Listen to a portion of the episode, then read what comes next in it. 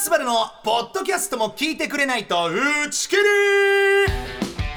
こんにちは木村昴です。作家のいちゃんです。さあそばちゃん改めてこの番組のコンセプトお願いします。はいせっかく始まった冠ラジオ打ち切りとは無縁の人気ラジオ番組になりたいよというもうただそれだけの思いでお届けしております。はい。ではそばちゃん、はい。えー人気番組になるための本日の企画発表してください。いきますてくれないと打ち切りはい。あのーこの前の金曜日の放送に引き続き、番組の知名度向上を目指しですね、はい。日刊スポーツの加藤記者に、えー私、木村昴のことだったり、番組のことをですね、はい。えー取材していただこうという、まあ、その続き続きでです。す。で、オンエア10分しかないじゃない。我々、はい、正確に言うと8分55秒。あ、それじゃん。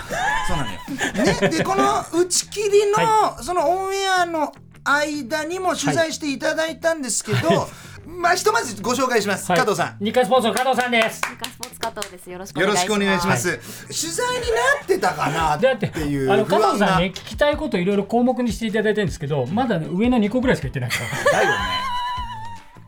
全然進んでないよ。そう。で、ちょっと俺のおしゃべり病がそれ出たらね。出ちゃって。おしゃべりモンスター出た。なので、はい。ポッドキャストは時間制限ございませんので、はい。ここからはちょっとのんびり、はい。ね時間をかけて、はい。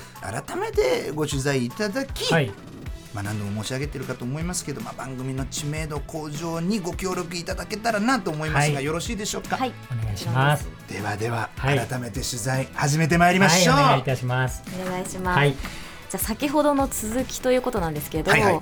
あの日常でこう面白いことがあると、うん。これ使えるってうん。思ってしまうようになったって話してましたなけど、りましたね。番組のトークってうん。事前にどれぐらい準備しますか？それで言うとえ僕はゼロです。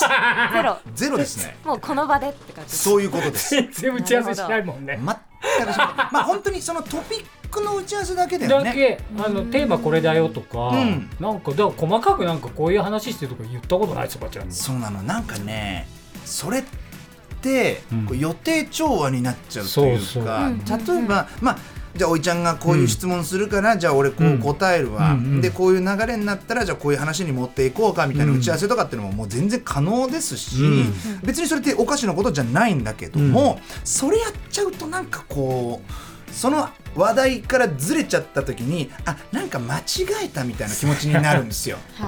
予定と違うことになっちゃったみたいな。うんうんで僕ものすっごい気にしいなんですよ。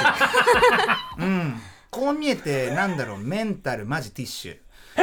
でだからティッシュマジメンタルティッシュメンティーです。ペでラペラだねそうなのだからなんかね失敗したとかんうんうまくいかなかったって基本的に思いたくないんですよ。うんうんうんで準備しなければそういうこと思わずに済むんですよね。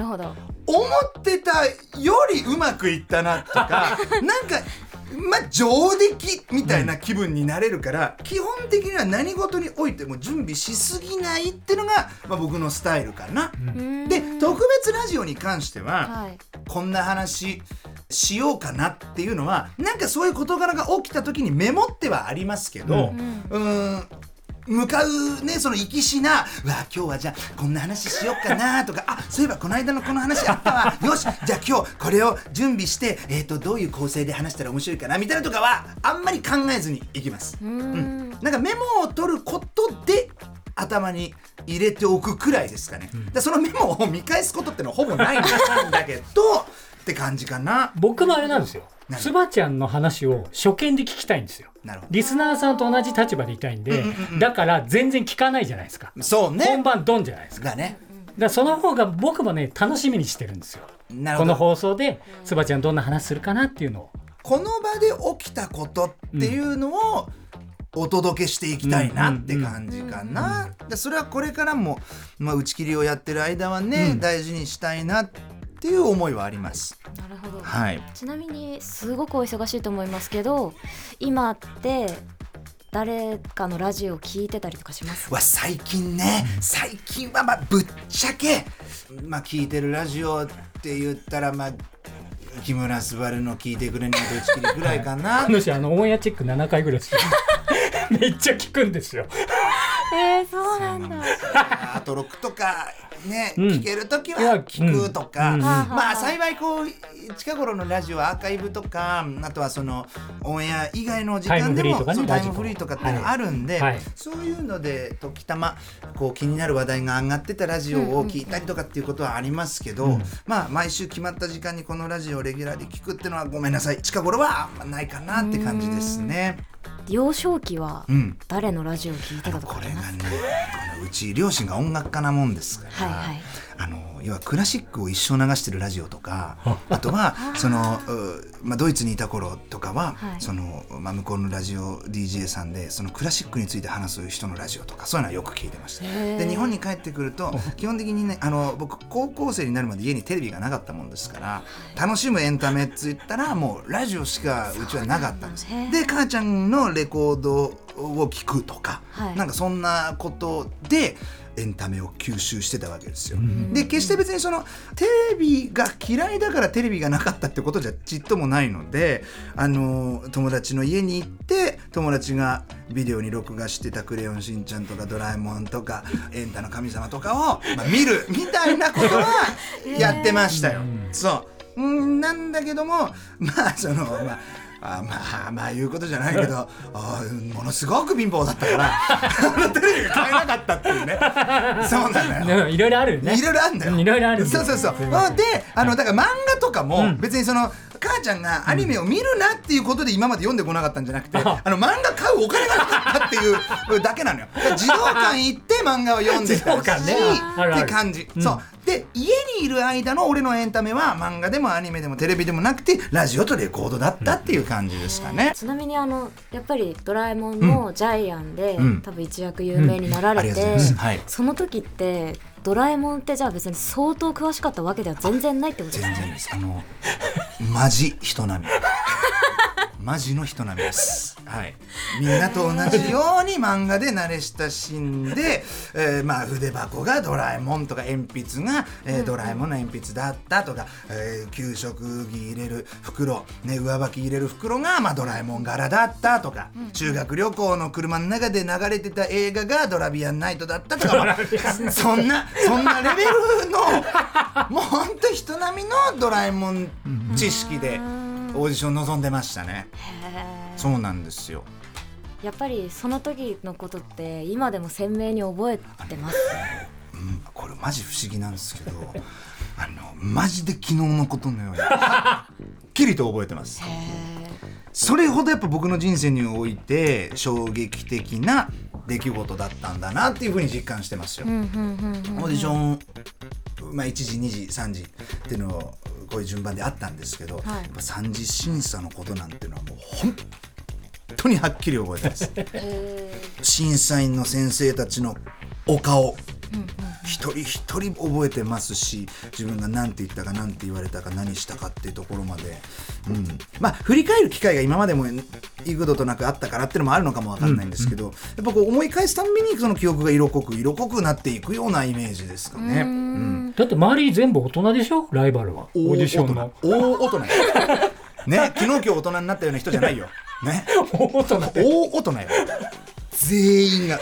すごいね。うーん。であのー怖かったし正直。そのえっていうのは大人が怖いとかそういうことじゃなくてそのとんでもないところに足を踏み入れたなっていう記憶もあるしやっぱ中学生が来るところじゃなかったなみたいな受けといてなんだけどちょっとしたこの後悔もあったし受かるとも思ってない。だから不安と後悔となんかそんな中にいたような感じなんだけども不思議とねそのなんて言うんだろうなこうやめようみたいななんか引き下がろうみたいな気持ちはちっともなくって後悔という言い方をさっきしたんだけどもここに来たことに対してこううわなんか来ちゃったよやべえとこ来ちゃったマジいなみたいなう気持ちはあるんだけどやっぱもうこれやめようみたいなところには全然いかなくてもう来たんだったらマジもう思いっきしやって帰ろうみたいな。でそのそういう気持ちに至るまでのこの心情の変化もはっきり覚えてるんですよ。まあ、いろんなところでねこのオーディションのことっていうのはお話申し上げてるんですけど、一次審査がテープオーディションと呼ばれるものでエントリーして台本をいただいてそれをこう録音して郵送するっていうものだったわけですよ。ね、でどこの誰で名前だったり年齢所属とかをこう控えた状態でね、まあ、伏せた状態でのテープオーディション。つまり審査員の方々はどこの誰かわからない状態でシンプルに声だけ聞いて二次審査へ進む人をこう選んだ、うんような形なわけですよ。でえそこで、まあ、本当に奇跡が起きて、ん中学生だってことがこうバレずに声だけで選んでいただいて二次審査に進出するわけですけどもこれ子役の差がと言いますか子役の勝負なんでしょうね。子役が行くオーディションっていうのは子役しかいないわけですよ、ん。今までの経験で、ですから今回も子役のみんなで争うんだなみたいなイメージ。先入観なわけですよ。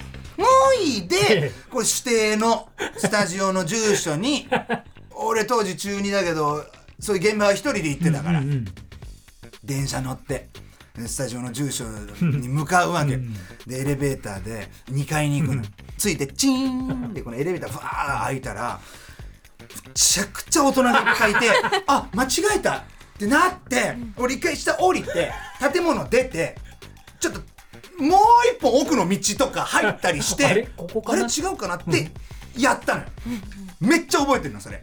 であれやっぱり住所で見るとさっきのとこで合ってんだよな、でも子供いなかったな。あれ待って待って待って。ってだんだんバクバクバクバクしてくるのまさかまさかまさか、気づいたね、あれもしかしてと思ってもう一回2階のボタンを押して開いたら子供ばっかで会ってくれさっきのは何かの見間違いで全員子供であってくれってバー開いたらやっぱり大人だったしたらその中の一人が今日オーディションにいらした方ですかっていうかあオーディション会場なんだ。やっぱここが。た。だこれはドラえもんのオーディションじゃないはず、ああなるほどね。もうこれ別のやつだ。違うやつだ。これサザエさんかなんか。わかんないけど、でうわわわっつって。で一応僕も念のため「えこれって何のオーディションですか? 」みたいなこと聞いたら「あドラえもんのオーディションですけど」つって。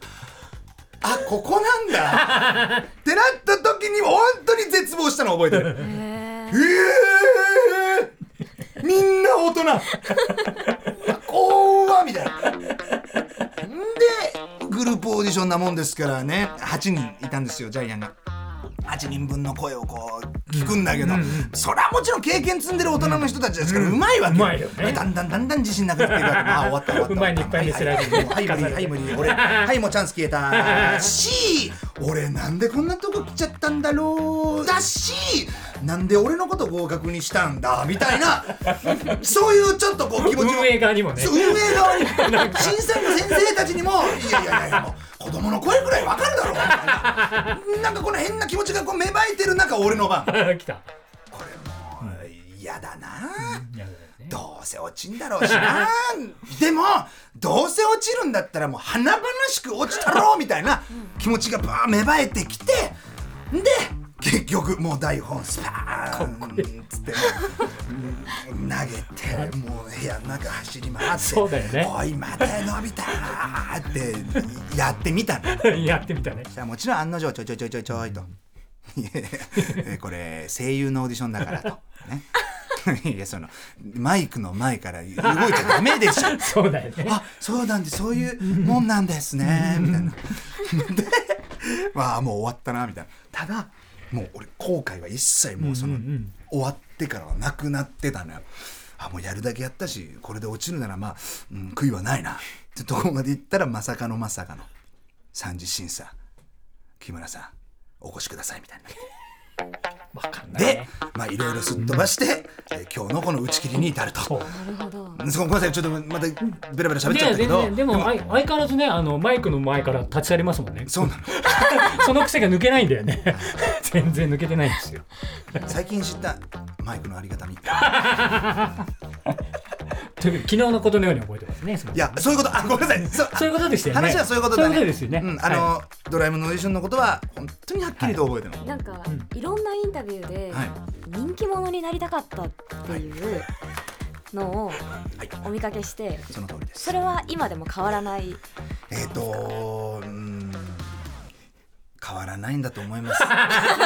その質みたいなのは変わってきたと思いますよ、うん。はいはい。あの当時はとにかく同級生たちにちやほやされたいとかうん「スバルってすごいな」って言われたいとかなんかそういう思いが非常に強かったんですけどベースは変わらないかもしれない。いまだにやっぱ「お前すごいな」って言われたいっていうことが全ての原動力な気がするんですよ。うん。うん。今いろんなことに挑戦させていただいてますけど、い。やっぱその根本にあるってのは「お前こんなこともやるの?」とか「お前あんなこともできたの？すげえな」って言われたいから頑張ってるってのはもう大いにあると思います。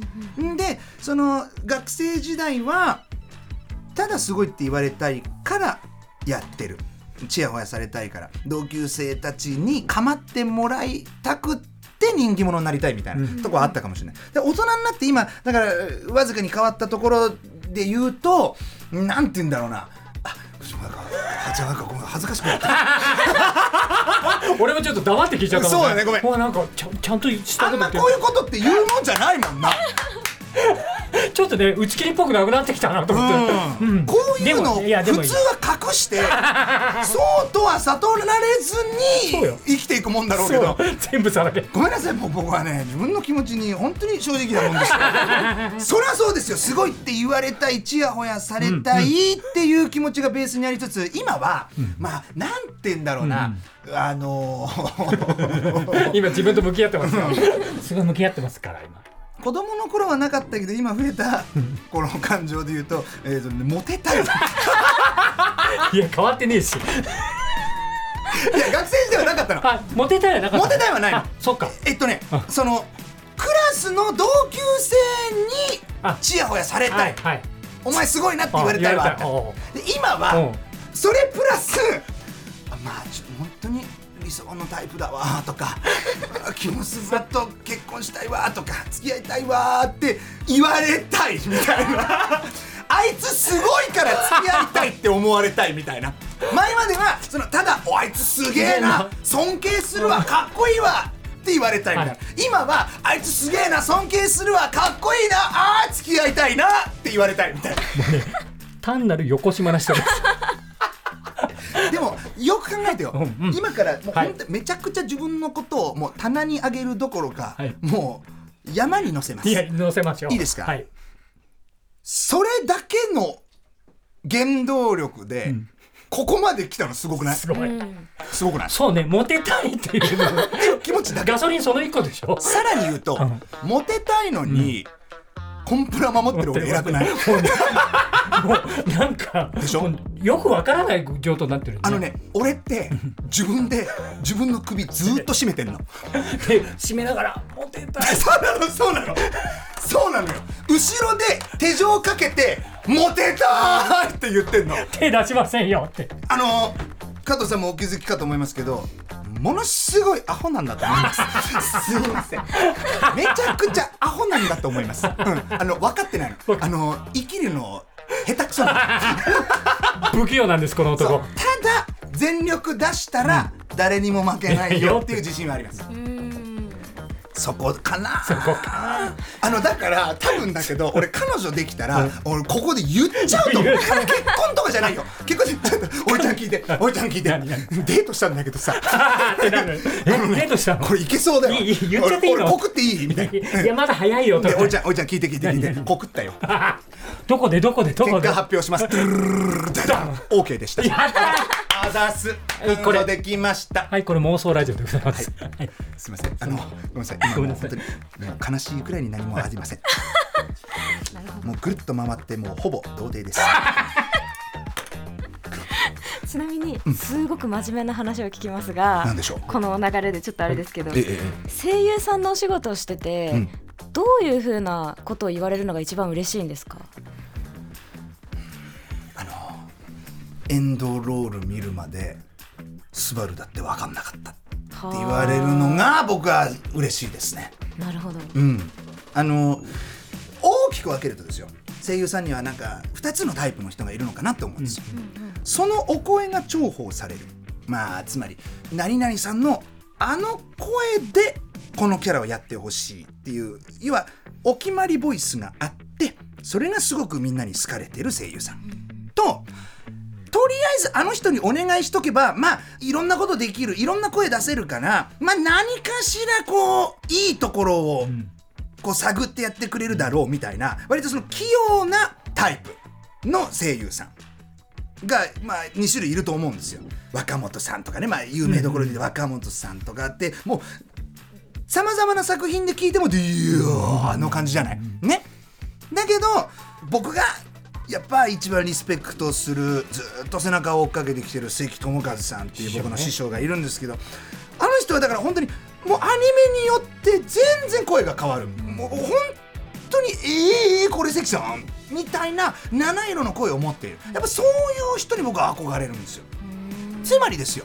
僕のこの声が重宝されるっていうよりもやっぱねスバルにお願いしとけばまあなんとかなるっしょ。なおかつお願いしときゃ間違いないべってまず作り手の人に思ってほしい、うん、でそれがすごく自分にとって幸せ。って思うんですよ。でこのう視聴者の方々に思うのはエンドロールまで頼む俺だってバレないでほしいみたいな。だから時たま言っていただく「わあ全然分かんなかったわ」みたいな。って言われると「しゃ」みたいな俺のこの狙い通りというか俺いろんな声でいろんなキャラクターできるんだぜすごいだろうっていうこの気持ちがすごく満たされるだからそういう風に褒められるのが僕は好きかなっていう風に思います。ただやっぱそれってすっごく難しいことだから、まあ、現に僕はさまざまなアニメやらせていただくんだけどやっぱ多くの方にやっぱどれ聞いてもジャイアンとかって言われることも多いんですよ。そうまあまあまあまあまあ、うん耳どしたって思うけどでもあのだって思う？ごめんね。ごめんごめん。ごめんごめん。急に。急にね。急に何言ってんだろう。すごい。そうそう。ジャイアン出たそうだけど 要は、僕の狙いは、キャラクターによってこんなにも変えられるよっていうところをアピールしたいわけよ。だからその力がまだ及んでない、えー力がないまだまだ未熟ってところも大いにあるんだけどもゆくゆくは、全てのキャラの声を変えてやりたいみたいなところはあるよね。うん。ああとはそのやっぱスバルのそのダミ声最高だよなとかっていうなんか一つこうあるといいなっていうふうに思いますよね。ちなみに、はい。2022年の「スラムダンクでうん。桜木花道の声をやった時は、はい、一番最初お話しいただいた時はどう思いました？かあれもオーディションだったんで、まあ、お話をいただいたというよりもその、まあ、役をオーディションで選んでいただいたっていう感じなんですけど、あのいやう決まった時はあそれは嬉しかったですよ。めちゃくちゃ「やったやったやったやった」と思ったけど花道だ。花道俺が俺が俺花道みたいな「うわっしゃー!」と同時にこのなんて言うんだろう。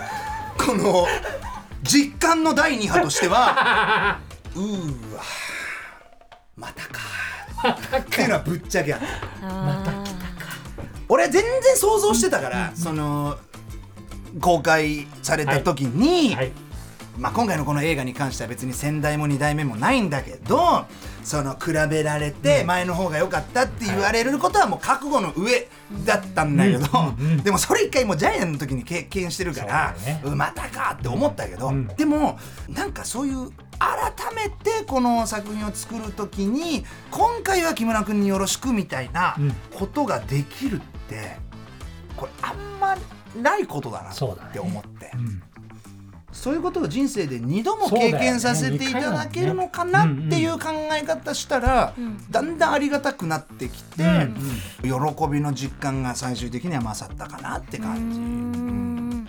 であれは本当に監督と、まあ、二人三脚で試行錯誤しながらこういう花道でやってみようってとこまでたどり着いてるので、なんかその12回やってまあこんなもんっしょで、うやってるわけじゃないから、でアフレコ期間2年以上かけて井上監督とやったっていう自信が俺の中にもあるから、まあぶっちゃけあの花道に関してはえー誰に何と言われようがこれが俺が出せたベストな状態ですっていう自信はある。よ。うん。だってもう何言われてもいや井上監督がこれでいこうって言ってんだからっていう それはぶっちゃけある。時々本音の声出てきちゃってるよそりゃそうでしょ。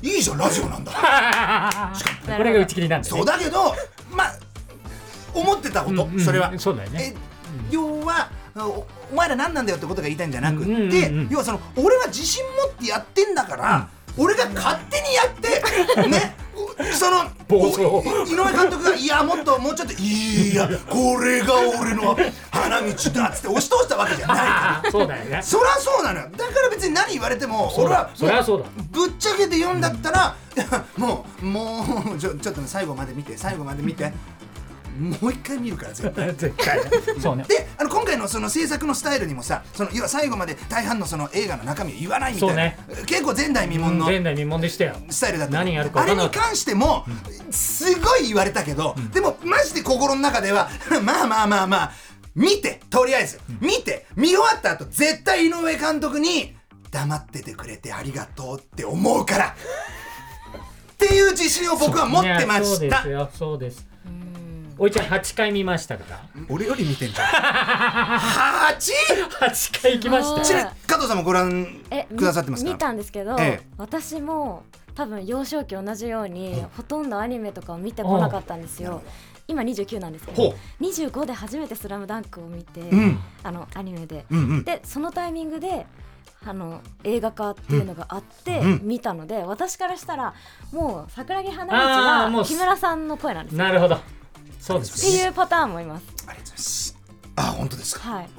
でもちなみに個人的に気になってたの何はちょうだいちょうだい。どうぞどうぞ。あのあれって映画版だとりょーちんがこうメインで書かれてるじゃないああですか、そうですよね。それって多分原作見られててうん。違いが、あこれりょーちんなんだっていうのって思いました、それって、うん。えー漫画だったら花道が主役なのに、映画は両親が主役なんだっていうふうには思わなかったです。それってなんかもうあくまでウェイトの話だから、そのうんうんうんうん。分量の話、うんそう。僕の中では。はい。ただ桜木花道がメインじゃないんだ。ああ残念っていうふうに思ったかどうかっていうもし質問なんだとしたらあそんなことは全くないです、全く思ってない。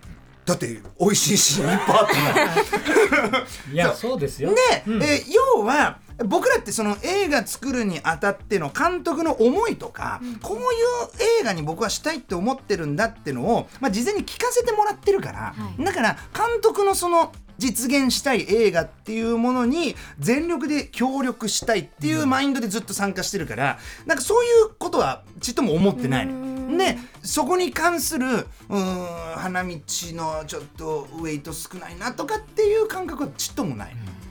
思い入れがあるんですよ。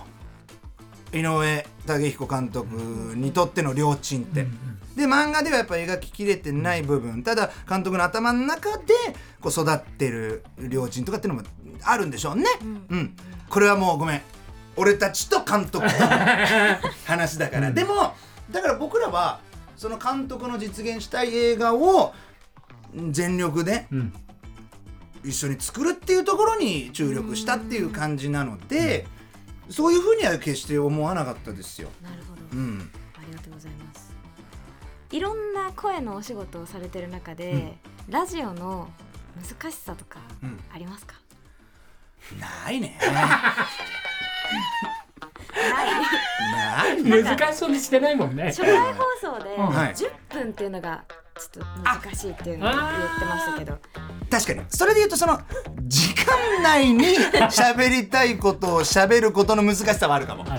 それはありますよね。でも、その話題とか、そういうことには今まあ今のところまだこと書いてないそうね。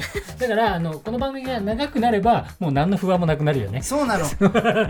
で本当に10分って貴重なんだなうんうって最近思うよね。ああそうそう10分って意外にできるんですよ、いろんな可能性を我々感じてますんで、そうなの。ただもうちょっと長くしたいよね。それはある。それはある。それはありますあーだから時間内に喋るっていうことくらいかな今難しさを感じてるのは。でももう今ポッドキャストも結構喋ってますから。だからその10分で溜まったフラストレーションを ポッドキャストで 吐き出してるみたいなとこも。じゃあもう最初から30分番組にしてよってう感じだよな。まあまだねそこまで我々行きつけてないんで。やっぱこの番組の魅力っていうのはそこにあって要は最初から順風満帆トントン拍子じゃないんですよ、はい。うん。要はわずかなチャンスを確実に掴んでものにしていくはい。根性。ハングリーさでは他の番組には負けない負けてない。です10分でいいからやらせてください、ね、その10分で見せます、はい。俺たちの本気を。聞かせます。わずかな藁があったら即掴む。うんそういう精神で僕たちやらせてもらってますから、はい。うんだからね0を1にするとかこの1を2にしてい。く、ね、この2を4に。どんどんこう増やしていく最中ですよ今、はい。ですしそれがいつの日か絶対でかい花を咲かせると信じて俺たちは今こう種をまいていこうぜっていう状態だと思うんですよ。で日刊スポーツさんのお力を。うんそうなんです。あの、言うなれば、僕らが今、種だとしたら、はい。日刊スポーツさんはもう、なんて言ったらいいんでしょうね。うん、水であり、太陽であり、うん、なんて言うんだろうな。母なる大地です。ありがとう。ございます。もう日刊スポーツさんにはい。僕らのね、はい。この打ち切りという種をはい。一粒だけはい。植えさせていただけませんでしょうか。はい了解しますはい。お願いします。いつの日か僕たちが大きな大きな大きな果実を実らせた際には日刊スポーツさんにもその果実を分けさせてください。私がアダムならばあなたはイブです。一緒に運命の果実を。加藤記者本日は本当にありがとうございました。ありがとうございました私が種ならば日刊日スポーツ。刊スポーツさんは太陽です。さっき土って言ってなかった。言ってない言ってない。土は言った言ったっけ俺。大地ね。大地だっけ、ん。あこれポッドキャスト何回でも聞けるからもう一回聞いてね。お願いします